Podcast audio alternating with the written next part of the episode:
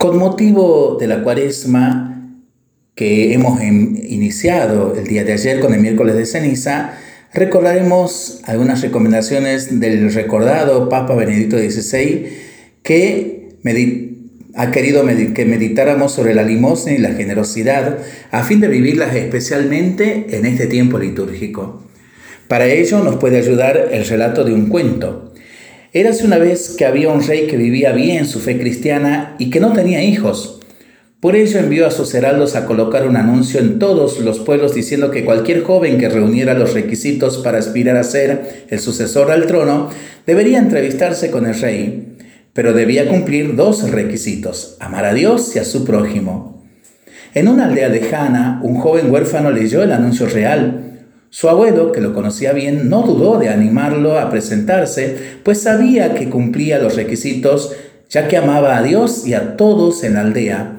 Pero era tan pobre que no contaba ni con vestimentas dignas ni con el dinero para las provisiones de tan largo viaje.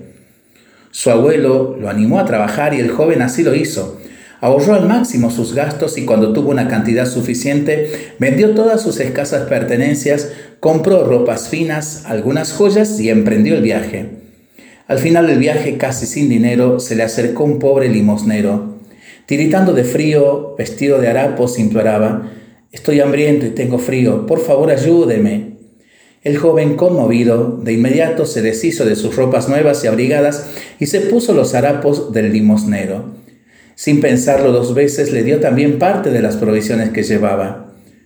Cruzando los umbrales de la ciudad, una mujer con dos niños tan sucios como ella le suplicó, mis niños tienen hambre y yo no tengo trabajo. Sin pensarlo dos veces, le dio su anillo y su cadena de oro junto con el resto de las provisiones. Entonces, en forma titubeante, llegó al castillo vestido con harapos y sin de provisiones para el regreso. Un asistente del rey lo llevó a un grande y lujoso salón donde estaba el rey. ¿Cuál no sería su sorpresa cuando alzó los ojos y se encontró con los del rey? Atónito dijo, Usted, usted, usted es el limosnero que estaba a la vera del camino. En ese instante entró una criada y dos niños trayéndole agua para que se lavara y saciara su sed.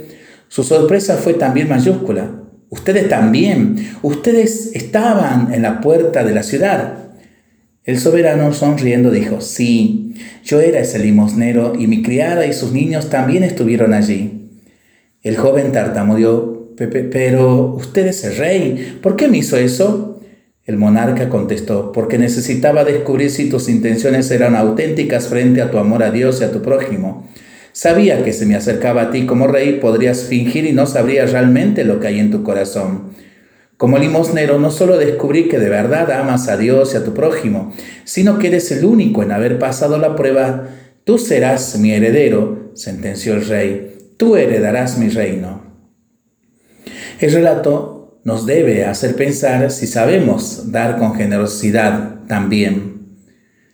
Este tiempo de cuaresma nos invita a descubrir de nuevo la misericordia de Dios para que también nosotros lleguemos a ser más misericordiosos con nuestros hermanos.